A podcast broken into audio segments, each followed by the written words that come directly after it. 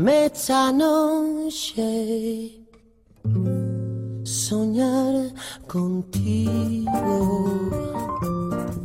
Déjame imaginarme en tu labio lo mío. Déjame que me crea que te vuelvo loca. Déjame que yo sea quien te quite la ropa. Muchas veces pienso que a lo mejor un día me encuentro con un técnico perverso y abre el micrófono justito antes y me pillan cantando esta canción de Sanet que hace tantísimos años que ya nos acompañan. Pero bueno, como hoy está Alberto Lebrancón en el control técnico y ha venido con el ángel en... Bueno, nunca se sabe ¿eh? lo que puede pasar en una hora. Alberto Lebrancón es el técnico que nos acompaña y juntos estaremos durante una hora de programa. Una hora de programa en la cual te voy a proponer hacer un viaje en el tiempo, un viaje geográfico, un viaje en el cual tocaremos el misterio. Pero Furlong, que Halloween ya pasó, eh, quieto parado. A ver quién tiene razón. la vida, probar tu veneno. Qué bonito sería arrojar al suelo y como no podía ser de otra manera, cuando entramos en el mundo de las plantas, en el mundo de las tradiciones, en el mundo de los equinoccios, ¿quién está aquí en estudio? Tradición silvestre, como muchos la conocen, Bego, como le decimos aquí en estudio, ella estará acompañándonos, enriqueciendo como hace siempre el programa, porque lo dicho, ¿Vos crees que has festejado Halloween cuando, dónde corresponde, con quién cor... Pues que ya lo vamos a ver. Aquí, en la mesa de la radio, hay una calabaza. De hacerte siempre yo te amaría como si fuera siempre. Por supuesto, elegí la música para el programa. Decidí empezar a tope con música irlandesa eh, primero Dropkick Murphys que me encantan con esta, esta canción que, que, por cierto, últimamente la tengo puesta de despertador porque me cuesta bastante levantarme. Y luego entraremos con esa música tan propia. ¿De qué parte de Irlanda? ¿Del norte? ¿Del sur? ¿Del este o del oeste? Porque, hombre, chiquitita es Irlanda, pero su música es totalmente distinta, ¿eh?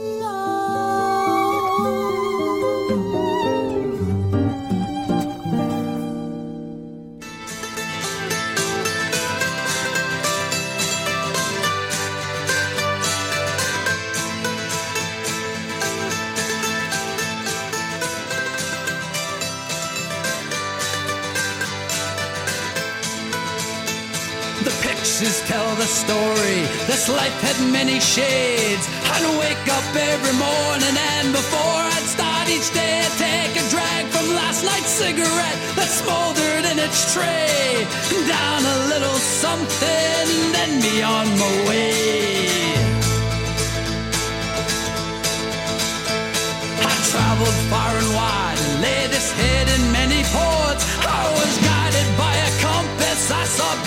To the north. I drew the tales of many lives and wore the faces of my own. I had these memories all around me so I wouldn't be alone. Some may be from showing up, others are from growing up. Sometimes I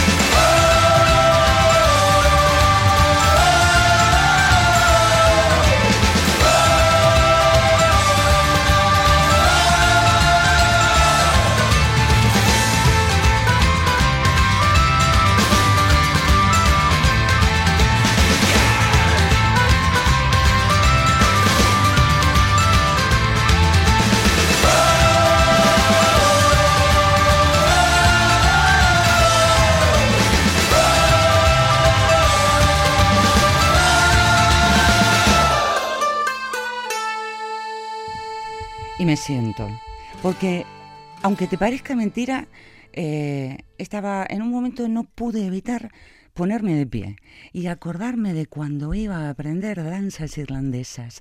Pero claro, yo quiero que nos metamos todavía en un ambiente más celta, un ambiente en donde a lo mejor el arpa, la niebla, toquen tu corazón.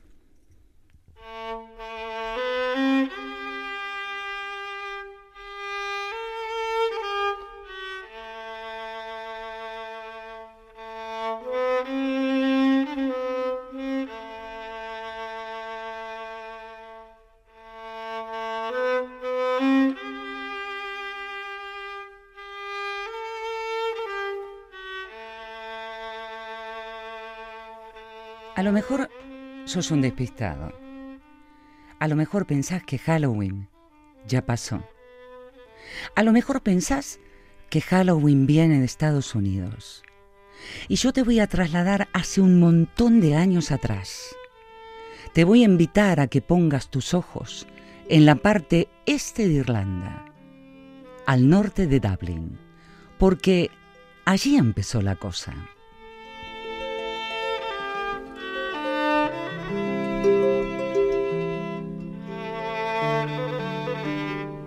Suaves colinas frente al río Shannon. Allí está el mar de Ilnarla, al norte de Dublín. Ahí comenzó a celebrarse hace más de dos mil años antes de que dijéramos Samhain y por supuesto mucho antes de que dijéramos Halloween. Había un paso, un paso natural y un paso que tocaba el espíritu, lo mítico. Terminaba el verano y los irlandeses tenían que proteger la cosecha.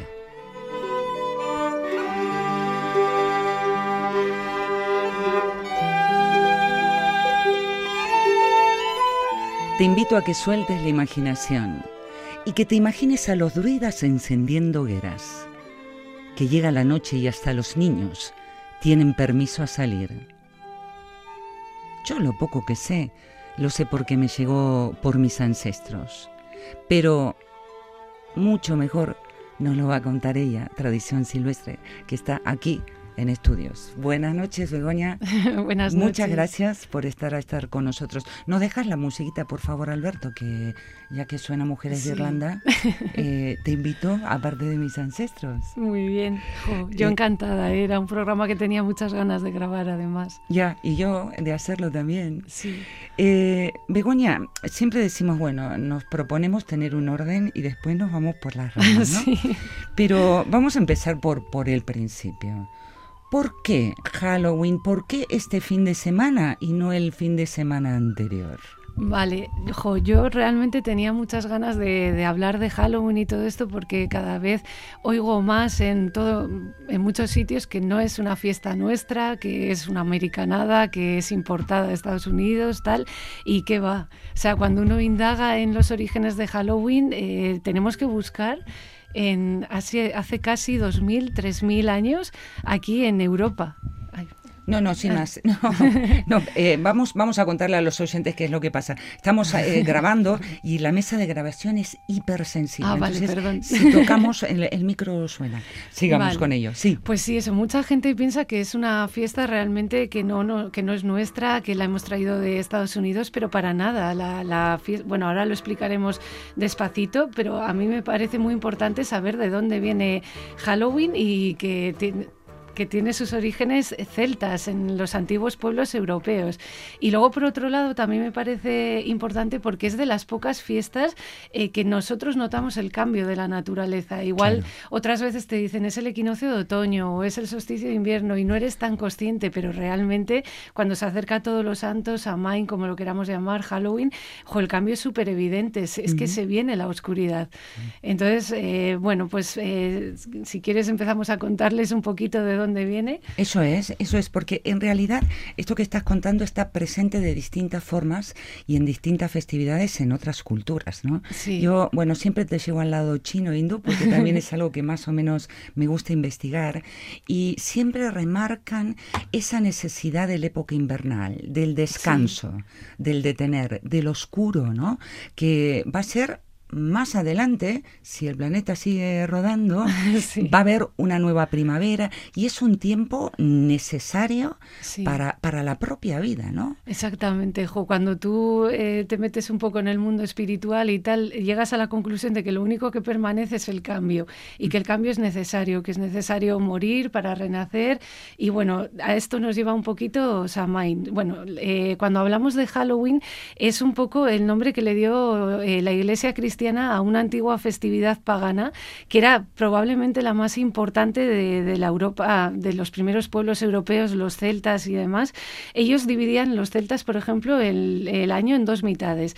Tenían la mitad oscura y la mitad clara. Entonces la mitad clara abarcaba un poco los meses de, primavera, verano, incluso el inicio del otoño, y luego la mitad oscura ya era pues los meses de, de oscuridad realmente, de otoño, invierno. Eh, su calendario era diferente al nuestro. Ellos eh, no tenían, los meses duraban como las lunas, 28 eh, días. Entonces tenían 13 meses y esta lunación que se da ahora entre el equinoccio de otoño y el solsticio de invierno, que es la luna llena, los tres días de luna llena entre pues eso, octubre, noviembre, era lo que ellos llamaban eh, las tres lunas de Samonios. El mes de Samonios era eh, el fin del verano. De ahí viene Samain, la palabra celta que ahora es Halloween, pero bueno, eh, Samain viene de Samonios, que significaba fin del verano. Entonces, para ellos era un momento del año muy, muy especial, por varias razones. Primero, por un lado, porque para ellos significaba el fin de la temporada de las cosechas. Venían recolectando desde verano, primavera, tal y hasta otoño y ya eh, ahora por Samain terminaban. Con estas noches de tres lunas que te digo de, de Samonios terminaba la temporada de, las cosechas y de hecho lo que no estuviera recogido ya no se podía recoger. Si creían en una serie de ancianas del bosque y tal que no se podía tocar ya nada. Y luego por otro lado era una festividad muy importante porque para ellos era un momento del año claro aquí para ellos era su noche vieja como si dijéramos. Empezaban el año con Samain con estas tres noches de, celebración y empezaban su, su nuevo año. Entonces, eh, también era un punto del año en el que el velo entre los dos mundos, entre, el mundo espiritual y el terrenal, entre el mundo de los vivos y de los muertos, pues se volvía más fino. Y bueno, esta creencia ha estado súper arraigada desde tiempos de los, de los druidas y demás. Ellos sabían que era un portal, realmente un portal que nos conectaba, pues eso, con, con los difuntos de alguna manera, pero con nuestros ancestros.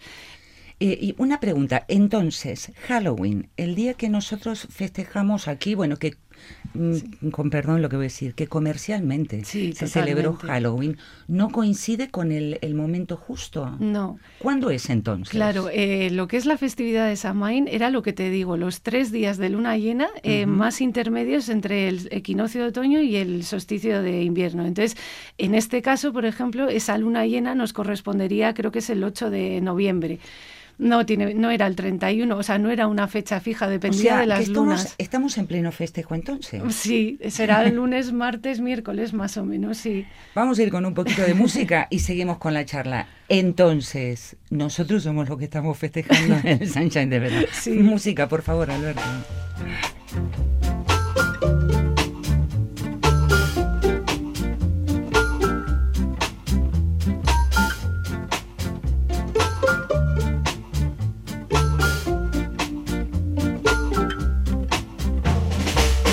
I'll steal your heart away in time.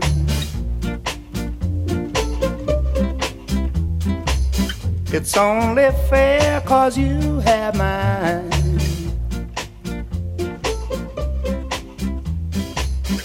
Oh, Karina. Now don't make me wait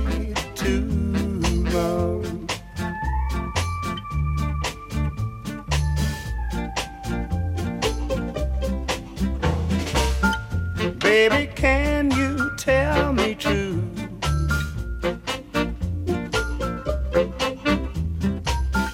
Do I stand a chance with you?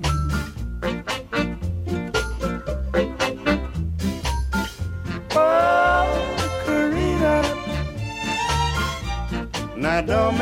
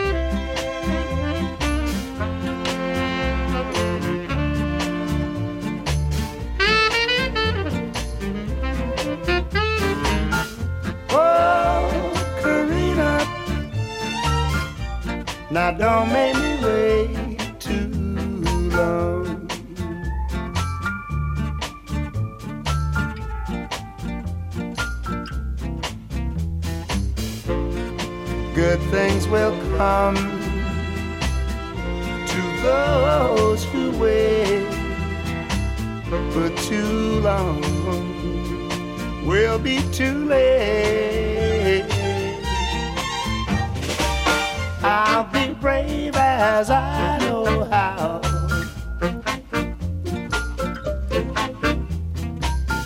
Courage, don't you fail me now.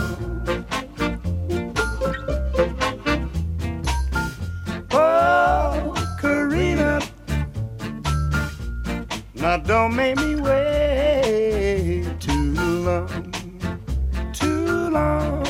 Oh, oh. now don't make me wait. too Estábamos, estamos de gran charla, ¿no? De gran charla. Eh, iniciamos el Halloween, ¿no? Sí. Una, un- una cosa que te quería comentar, sabes que en Irlanda tanta movida hizo todo esto del Halloween que decidieron organizar lo que se llama el Festival de Puca, ¿no? Que es en honor a cuando se empezaron a festejar por primera vez eh, en Irlanda estas fiestas, porque consideran como que se fue como desdibujando en el tiempo. Entonces, hoy por hoy no hay ese Halloween, está el Festival de Puca, ¿no?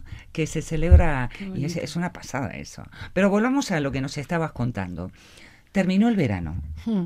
Ellos guardando sus granos, porque claro, el invierno duro que viene eh, había que cuidarlo, pero no solamente era guardar eh, los granos, supongo que habría un montón de rituales y cosas que hacían. Mucho, pues ya te digo, eh, simbolizaba el fin de ciclo, como si decíamos. Ellos pensaban eh, que eran pueblos muy unidos a la naturaleza, como el vasco, entonces ellos sentían que la naturaleza iba a morir y ellos morían con ella y renacían. Entonces tenían que recolectar todas las cosechas, eh, recoger todos los animales. Lo- algunos los sacrificaban para aguantar el invierno, los adobaban, tal. Otros que los que com- comer, ¿eh? Claro, y los inviernos no son como ahora, que tenemos calefacción, Bueno, de todo. tú espera que venga este invierno a Sí. ver cómo nos llevamos con la Claro, calefacción. pero para ellos se les venía encima una época oscura, difícil, tenebrosa. Y luego, aparte, lo que te he dicho, aparte de, de terminar con todo eso y con la vida social, porque se metían al hogar, al fuego del hogar, a- a- hacia adentro, empezaban realmente a mirar hacia adentro, que ahora diremos qué sim- qué significa a nivel espiritual. Pero luego, aparte de todo esto, tenían pues esa creencia de que lo que te digo, el, el velo entre los Claro. mundos de los muertos y los vivos era mucho más fino, entonces era una época difícil. Claro, una, una mente mágica tenían. Sí, todavía, claro, ¿no? tenían un- una manera de vivir y de ver muy diferente a la nuestra. Entonces, claro, para ellos este momento del año en el que el velo se volvía tan fino, por un lado les acercaba a sus ancestros, ellos era una época en la que honraban a sus, eh, a sus familiares fallecidos, a sus antecesores, a sus ancestros, pero claro, venían espíritus de todo tipo, no solo tus familiares. Claro. Las puertas se abrían y entonces era un momento en el que venían mm, espíritus de todo Lo que tipo. tocara. Exactamente. Bueno, como los vivos, de todo un poco. De todo un poco. Y si quieres, antes de meternos en el tema de las calabazas y tal, Sí. que por qué hacían eso, pues lo- eh, esta creencia y esta festividad de Samhain era tan fuerte que, y tan arraigada que cuando llegaron los romanos, con, luego con el cristianismo y tal, pues no consiguieron, sobre todo en los territorios, pues eso, más alejados, como podía ser Irlanda, Escocia, bueno, Euskadi también, porque al final no arraigaba el cristianismo y no podían con estas eh, creencias paganas y lo que hizo fue decir, pues en esta misma fecha o más o menos pongo una festividad y ligado a los ancestros, ligado un poco a todo esto, pues el, al principio fue el día 1 y 2 de noviembre, no era el 31. Bueno, ese es un modus operandi muy común en la Sí, iglesia, quiero decir. sí. Ante lo pagano ponemos fiesta Lo cristiana convierto. para, para compensarlo, taparlo o hacerlo desaparecer, Exacto. ¿no? Sí, sí, pasa con San Juan, eh, la Navidad era Yule para los celtas y ellos absorbían esas festividades y las cristianizaban. Entonces con Samaín pues terminó siendo el día 1 de noviembre todos los santos, agruparon ahí todos los santos y el día 2 el día de los fieles difuntos. Ujú. Y ahí se celebraban. Y, y bueno, luego eh, esta tradición, ya te digo, en toda Europa se fue perdiendo, se conservó solo en estos sitios un poco más cerrados, más, más alejados quizás, pero cuando hubo esas migraciones tan grandes en el siglo XVII, XVIII, de irlandeses, de, de escoceses hacia Nueva Inglaterra, hacia América, Estados Unidos, pues se llevaron sus tradiciones con ellos. ¿Se iban o no comían? Claro, sí, sí. ¿Se iban o no comían? Y claro, pues al final viajaban con todo y viajaban con sus costumbres y... Y, así el violín, el bluegrass en Estados Unidos, que ponen los irlandeses, lo han, Claro. lo han llevado su violín, se lo han llevado al bluegrass en Estados Unidos. Mira, pues Sí. también se llevaron Samain y, y empezó a celebrarse allí. Claro, ahí estaba la iglesia luterana, había otros, las tribus también indígenas. Bueno, y de toda esa mezcla, pues derivó en Halloween, que mucha gente quizás no sepa, pero Halloween es All Hallows Eve en inglés, que significa todos los santos, víspera de todos los santos. Y bueno, pues eso, de cómo lo, ahora podemos hablar de cómo lo celebraban inicialmente aquí los pueblos celtas y cómo fue ya derivando en calabazas, telarañas. Eso es, y hasta publicidades, que, que, es, que es muchísimo. Vamos a ir desde el principio, poquito a poco vamos a escuchar una música, pero vamos a empezar por el principio, que yo sinceramente me imagino a druidas Sí, prendiendo claro. hogueras al aire, permitiéndole a los niños, diciéndole, Sí. ponte este trapo que a lo mejor era de una tela que hasta estaba manchada con el cerdo que habían matado, porque vaya a saber qué muerto viene y hay que espantarlo. Exactamente, Porque sí, por ahí también vendría el ahí origen de los cosa, disfraces. claro. Vamos con la música, por favor.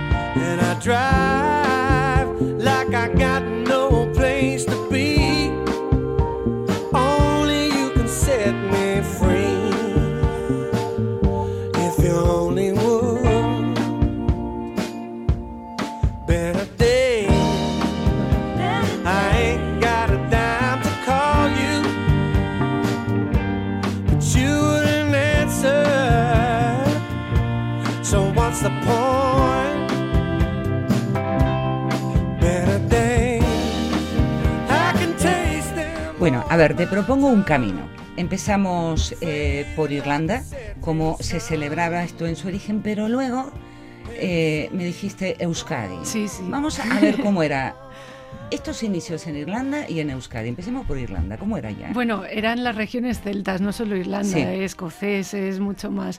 Eh, pero eso, ellos, jo, eh, tenemos que situarnos en aquella época con los druidas tan ligados a la naturaleza. Un elemento muy importante era el fuego. Siempre en las noches de Samain se, se, se, hacían, se encendían grandes hogueras, por un lado para ahuyentar a los espíritus eh, malignos y por otro lado para, para llamar al, para que vieran la luz nuestros antepasados. Y bueno, un poco ligado a esto, lo que hemos dicho un es poco que como para guiarles el camino, ¿no? guiarles el camino en la oscuridad, claro, claro. claro. Y pues eh, como ya te he dicho que eso, que era un momento del año que ellos sentían que, que estaban esas puertas al otro mundo abiertas, eh, pues hacían cosas muy bonitas. Por ejemplo, se, se ponía un plato de... Era, esto era muy, muy, muy costumbre, poner un plato en la mesa para tus antepasados eh, o, o ponerles una silla en la chimenea. Oye, y un vaso con bebida. También, Que sí. la bebida no faltara. Sí, eso era muy común. Luego se ponían también eh, velas en las ventanas, normalmente con una cinta negra, por eso, para que nuestros antepasados vieran la luz en la oscuridad. Y claro, de ahí viene un poco lo que luego serían las calabazas. lo- los Y- an- y, perdona, ¿habría alguna comida especial? ¿Sabes si se comía algo especial? Sí, ¿Viste cuando decimos, bueno, por ejemplo, qué sé yo, pavo eh, tal fecha, cordero en tal otra, ¿se haría alguna comida Pues especial? Hay alimentos que son especialmente ligados a esta época del año y a Samhain, como si quieres luego hablamos que son las castañas, que Sí. de ahí nos viene a nosotros toda esa tradición de asar castañas, las castañadas, todo esto. Eh, las manzanas, eran también un fruto muy, muy de esta época, la sidra, la cala- bueno, los nabos, todas las, las remolachas, todas estas hortalizas. Las raíces. Sí, y, y eso, y lo que hacían era poner eh, velas en las ventanas, pero también una tradición muy antigua era la de decorar nabos.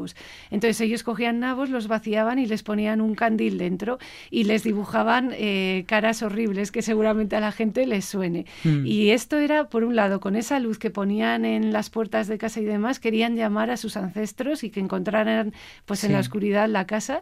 Y por otro lado, las caras feas eh, ahuyentarían a los que no eran bien recibidos o a los Claro. malos espíritus. No, no, es que si tú ya estabas, te habías quedado mirando las margaritas y entras en una casa, esta es mi casa y entras con confianza por más que veas una cara fea. Claro. Pero el que no te conocía, y de ahí viene esa talla de las de las Claro, verduras. cuando estos inmigrantes que te digo irlandeses, escoceses fueron a América, pues eh, allí era mucho más frecuente las calabazas, que es, es eh, propio de la zona y son más grandes, era, se cultivaban mucho más, eran más fáciles de tallar y los nabos acabaron siendo calabazas. Claro. Pero su origen era ese, eh, por un lado llamar a, los, a tus familiares y por otro lado ahuyentar a los malos espíritus. Eh, una sociedad, por cierto, de aquellos tiempos que tiene fama de tener muy buenas brujas. Sí, claro. De eso hablaremos luego. Sí. Bueno, eso en Irlanda. ¿Y en Euskadi cómo, cómo es esto? Bueno, espera, hacían más cosas Sí. también que también hemos heredado aquí. Eh, bueno, aparte de, los- de lo de las calabazas, otra tradición era lo que te he dicho, poner un plato en la mesa y luego esos platos eh, pasaban eh, recogiéndolo los druidas y demás a modo de ofrenda para los muertos. Entonces iban casa por casa eh, recogiendo las ofrendas o, o esos platos y de ahí ha venido un poco el truco o trato. Ah, claro. mira, de ahí viene lo del truco Sí, trato. de ir pidiendo bueno, caramelos y tal eh, por las puertas. Ahora contaremos cómo se hacía en Euskadi antiguamente, pero eso, iban los druidas iban pidiendo por cada casa como la ofrenda para, para los ancestros. Y luego también pensaban en aquellas almas que no tenían familiares, porque claro, estamos hablando de familia, mis antepasados tal, pero y todas esas almas que no tenían familia, que nadie les Que estaba muchas, ¿eh? esperando, exactamente, pues les ponían en, en- en las puertas de las casas manzanas, castañas o los platos de comida para ellos. Y de ahí viene también un poco, pues eso, lo del truco trato que te digo, de ir recogiendo.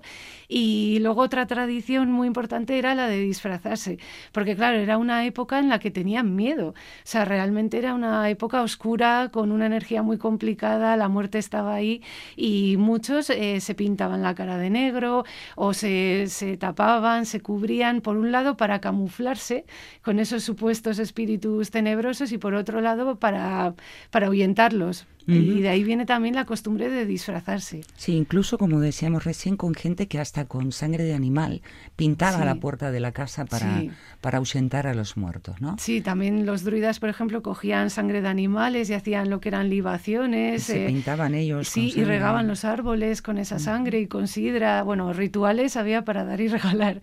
Pero digamos que las tres cosas que nos han llegado un poco al Halloween americano y tal, pues es los nabos, que se convirtieron en calabazas. Eh, luego estas ofrendas de ir pidiendo los druidas ofrendas por las casas se convirtieron en el truco trato y los disfraces pues vienen de eso. De, ¿De dónde? Eso no lo tengo investigado, ¿eh? porque sí eh, traigo el origen ahora de lo que me estás contando, pero ¿por qué eso que vengan y me pregunten a mí truco o trato, no? Estaba mirando en, en un vídeo que estaban mostrando en la tele que me causó mucha gracia en Argentina, Sí. dos niños que entran a una carnicería, truco trato y el Uy, carnicero les da tres chorizos. sí. Sí, pero bueno, por eso te digo que la cosa se ha ido desvirtuando Sí, con claro. el paso del Y tiempo. realmente Halloween, o sea, lo que te digo, el término All Hallows Eve es, es antiguo, porque ya cuando llegaron los, los cristianos, pues, pues lo, lo extendieron por toda Europa, llegó a América y todo, pero lo que es el Halloween, como nos lo han vendido ahora comercial y tal, yo creo que empezó con el cine en los años 60 y demás. Sí, sí, sí, sí, El cine y los, las cadenas de supermercados, También. de grandes superficies que, que tienen ellos que mover su propia economía Sí. y toda festividad les viene bien. Y es que además, eh, para, para muchas brujas, para muchos paganos, lo que es Samhain y todo lo que envuelve... es sagrado. Sí, en realidad es la Es festividad sagrado. más importante del año, porque eh, es la que abre un portal también en, en primavera, en Beltane. Se abre, o sí, los buicanos, los paganos, todo, se abre otro portal, pero eh, es el cierre del año, el cierre de la rueda celta, de la rueda de Wicca. Eh, jo, son muchas cosas y realmente toda esta festividad que nos hace salir de fiesta, salir por ahí, pues no, no, es todo lo contrario, es para mirar hacia adentro. Eh, se supone que al cerrar el ciclo es un momento en el que tú tienes que dejar eh, eh, espacio en ti para todo lo bueno que te traiga el nuevo año y liberarte de ataduras, de personas tóxicas, de hábitos tóxicos, de... Sí, sí, justamente habría que hacer lo contrario, ir hacia adentro y no hacia afuera, pero bueno, Como en la naturaleza. sí, Exactamente igual. es que es eso, es así. Vamos a, a pasar una musiquita, eh, cerramos, luego retomaremos Irlanda. Y música mediante, vamos hacia Euskadi Sí. a ver qué es lo que se hace ese 1 y 2 de noviembre. Vale.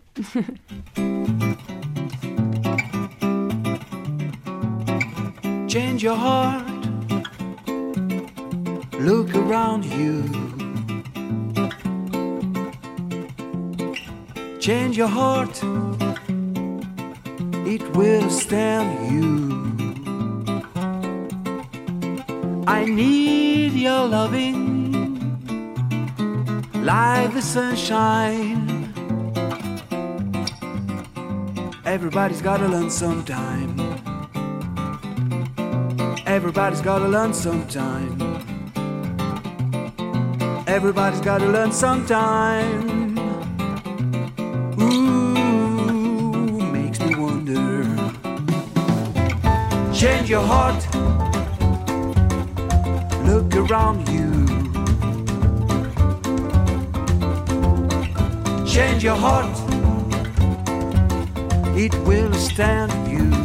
Ooh, I need your loving like the sunshine. Everybody's gotta learn sometime.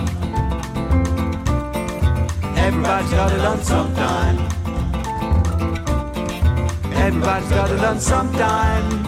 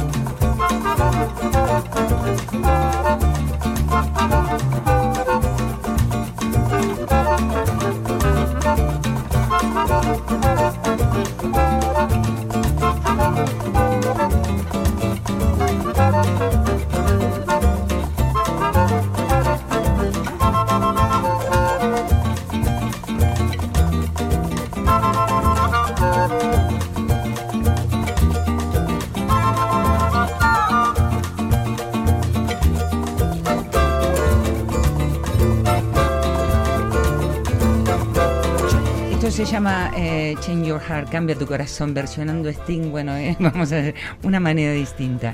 Eh, peguemos el salto de Irlanda y vayamos hacia la costa vasca Sí. y vamos a adentrarnos en la Euskadi profunda. Un 1, un 2 de noviembre cualquiera, ¿qué, qué tradiciones tenemos desde aquí, desde Claro. Euskadi? Es que aquí también tenemos constancia de que hace siglos se viene celebrando también lo que aquí llamamos la Gau Belcha, que es la noche oscura, y, o la Arimen Gaua, la noche de las almas, o la Arimen Eguna, que era el día de las almas. Y joder, hay registros de que se viene celebrando desde hace bastantes siglos. Claro, no de la misma manera que lo hacían los celtas, sino con una versión más cristiana, pero tiene también pues elementos muy interesantes. Y ello, en Euskadi se celebraba inicialmente el 1 y el 2 de noviembre. El 1 era el Día de Todos los Santos eh, y en el que se agrupaban pues todos, San Blas, San todos. Y luego el 2 era el Día de los Fieles Difuntos. Y bueno, hay, hay cosas también bastante originales. Bueno, se ha visto que, que también hace dos siglos la gente se disfrazaba. Cogían, sí? sí, sí, sí. Yo he visto fotos, bueno, fotos antiguas de hace ya bastantes años y hay registros de eso, de disfraces, eh, de calabazas que se ponían también en, en, ah, fuera de los baserris para ahuyentar en los caminos a la gente que, a los malhechores, a los malos espíritus también. Y luego había también jo, costumbre, por ejemplo, de, era más cristiana, como te digo, pero de llevar eh, los panes que se llaman, bueno, los opillac, que eran panes que se elaboraban en casa, se llevaban a la iglesia, que el cura te los bendijera eh, y cada uno tenía que llevar su pan para que luego el cura fuera a rezar a la tumba de sus familiares. Pero Ah, claro, al final era una ofrenda, como hacían los antiguos celtas también. Hombre, como los hindúes, sí, todos, claro, no, lo digo en serio, que le ofrecen al sacerdote algo para que Para que, claro, para sus sí. muertos. Entonces Ah, se llevaban, por ejemplo, esos panes, esos que la iglesia. Luego también eh, los clérigos con los niños, pues iban por las casas pidiendo caridad, que esto también nos puede sonar un poco de Halloween. Eh, se iba pidiendo y en cada casa les daban, eh, no era, o bueno, dinero no, eran castañas, eran frutos secos, era comida. Claro, porque a veces hasta esa propia casa le costaría un mogollón dar, Claro, ¿no? teníamos que Porque pensar qué tiempos eran. Cómo sería, cómo vivirían los que vivían de la caridad en aquella época. Claro, sí, sí. Bien estamos viviendo ahora, ¿eh? Bien estamos viviendo ahora. Sí. Y luego, pues eso, había también, por ejemplo, una cosa que era el Argui Sayola, que era una especie de cerillero eh, de difuntos, le llamaban, era jo, como una talla de roble o de haya en la iglesia, que se prendía, ¿Cómo, tenía... cómo se llama? Argui Sayola, que era... Arguisayola. Sí. Como el torneo de, de fotografía de Ah, no sé, así. Claro, tú dices, el Arguisayola es el mejor fotógrafo de Euskadi. Ah, pues ni idea. Ah, mira. y, y era eso, un le, llamaban un cerillero de difuntos y, y le- y tenía eso, era como una talla, no sé explicarlo, como de haya o de roble Sí. con una velita y eso se encendía, por ejemplo, cuando había fallecido alguien, se le ponía una tela negra debajo, se encendía la vela, si había fallecido hace tiempo la tela era de otro color, Ah, sí. blanca, azul y no solo cuando alguien hubiera fallecido, cuando alguien iba a dar a luz, o sea, son cosas también como muy curiosas. Sí. Claro, o sea que esa telita le iban cambiando de acuerdo a la, a la circunstancia Sí. que, que tocara. Sí.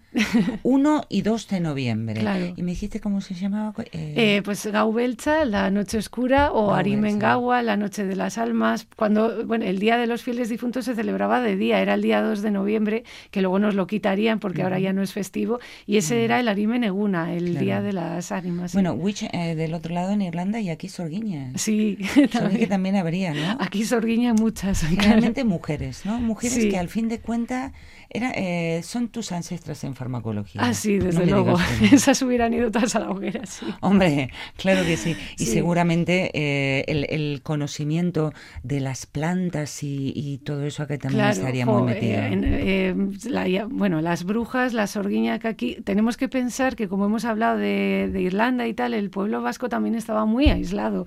Siempre hemos estado muy aislado entre montañas, no nos han pasado los romanos, no nos han pasado muy, muy, muy, muy de soslayo. Entonces aquí había unas, incluso cuando ya el cristianismo había arraigado, había núcleos eh, como en los que las tradiciones paganas seguían muy vigentes. Eh, el caso más famoso es Zugarramurdi, pero ¿cómo les vas a decir tú a las mujeres de aquella época que no celebren lo que llevan celebrando de ellas sus bisabuelas, sus tatarabuelas? Eran ritos paganos, pero eh, sin más. Y luego, claro, pues brujas serían todas aquellas mujeres que, que se salían un poco del camino. Mm, Acusaban de bruja, por ejemplo, a las mujeres extranjeras, que ya eran sospechosas. Ay, menos mal yo, mira, menos mal que vine en esta época. Sí, eh, mujeres que No se hubieran equivocado mucho, ¿eh? No. Mujeres que no tuvieran un hombre también cerca, viudas, eh, solteras, las solteras estaban muy mal vistas. eh, y luego, claro, todas las curanderas, eh, parteras, herboleras, todas estas también eran muy sospechosas.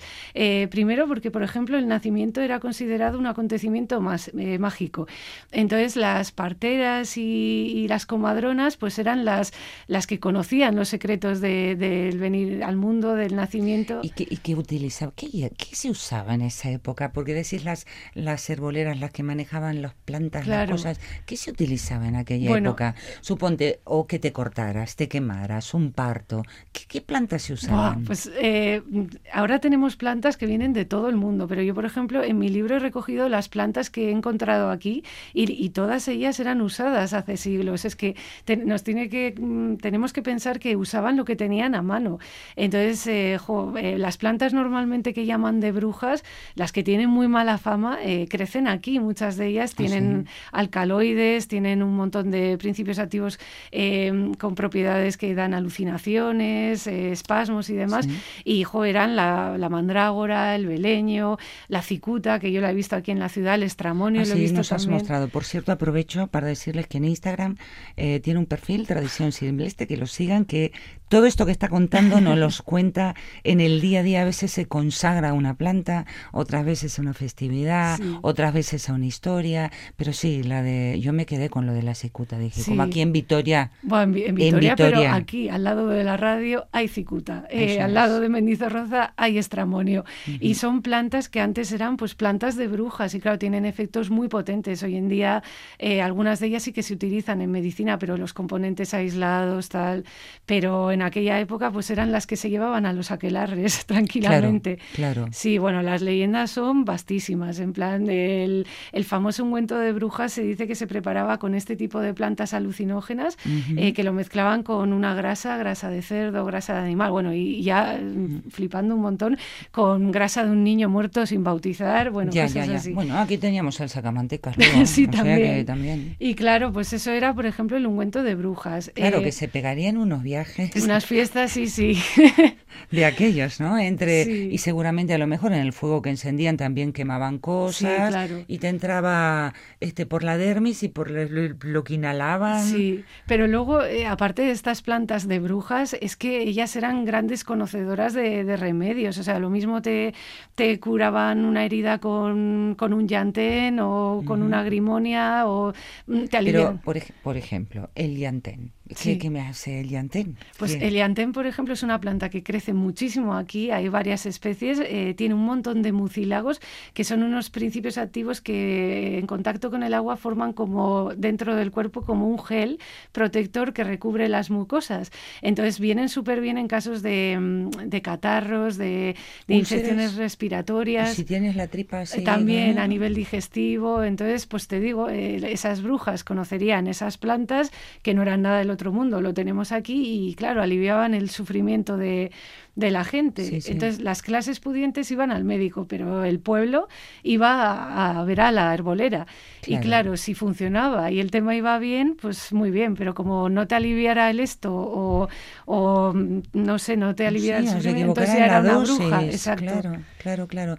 ¿Hay algún libro o algo, además del tuyo, que ya me nos contarás cómo va eso, eh, donde se va recogiendo o era tradición oral en aquel No, entonces? era todo oral, sí, sí, Claro. sí.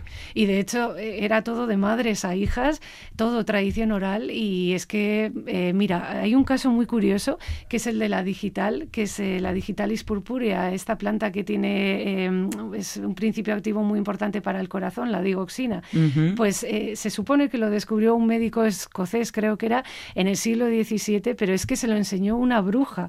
Una, ¿Qué dices? Sí, y fue de los pocos que dijo, yo, eh, yo, a- yo esto lo he obtenido de una mujer que, que, eh, vamos, tratar con esa planta es de las plantas con la dosis terapéutica más estrecha, que tiene un miligramo arriba, un miligramo abajo, supone un, vamos, la muerte. Entonces, esa bruja fue la que le enseñó a este médico escocés y él lo recogió en la primera farmacopea de Edimburgo, en Claro. 1800 y pico. Ahora, imagínate cómo trabajarían en aquella época, porque claro, me estás hablando de una dosis que Sí, milímetro bueno. más... mi- Claro, las cosas que habrán pasado estas mujeres hasta que fueron logrando Sí. asentar el conocimiento, ¿no? Muchísimo. Eh, eh, una cosa es el ensayo de error de aprender a tallar una madera y otra cosa es el ensayo de error en la salud de la gente. Sí, sí. Y es que el mundo de las plantas es complicadísimo. Son las dosis, son la manera de preparar, es cuándo recolectar, porque no es lo mismo recolectar una planta o una raíz en verano que en otoño que, que en primavera. Y eso lo, lo sabían y lo transmitían de madres a hijas. ¿Cómo, cuándo,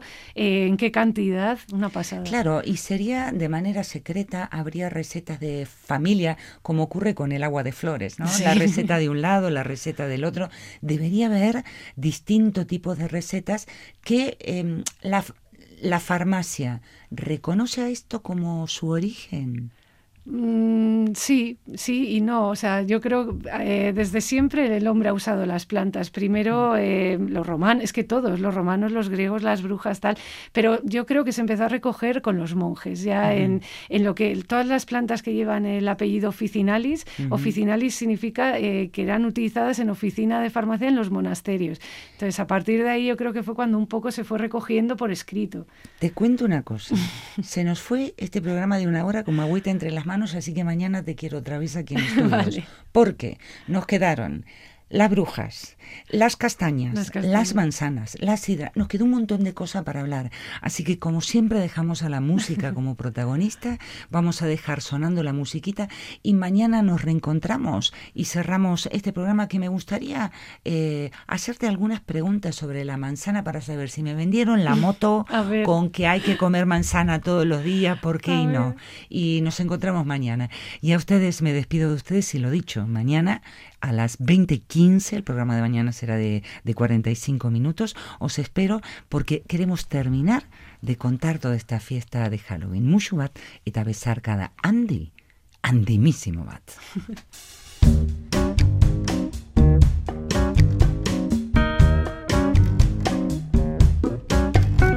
I made my way to the back nine. They call me the Iron Man. Watching out for the sand traps. Formulating my plan out on a back nine. I know how to do my thing. I traded in the five spot for a new kind of club, but I still maintain my swing. Life ain't nothing but fine out on a back nine.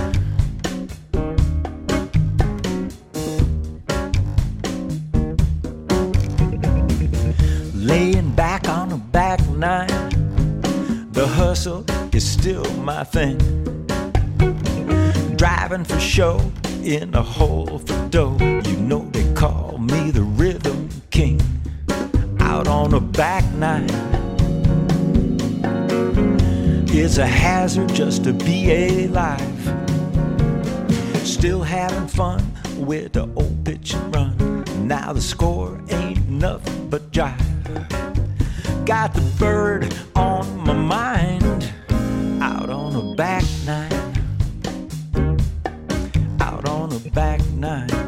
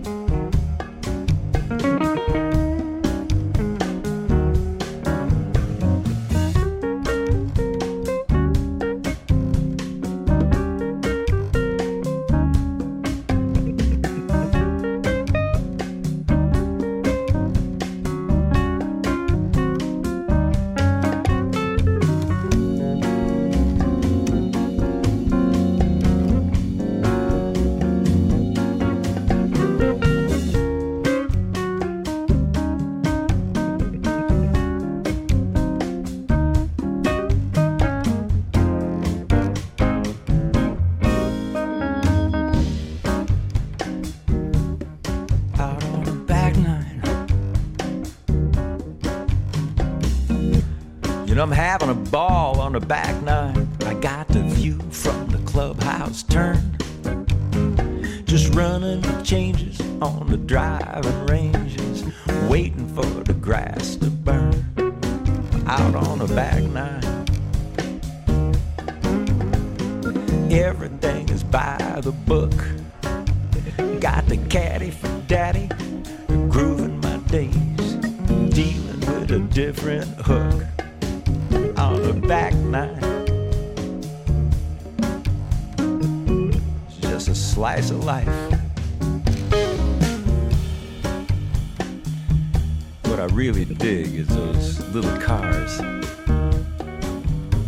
Thinking I have my own teas made up. Say, bebop, bebop tees. Put a ball on a bebop tee, goes where it pleases.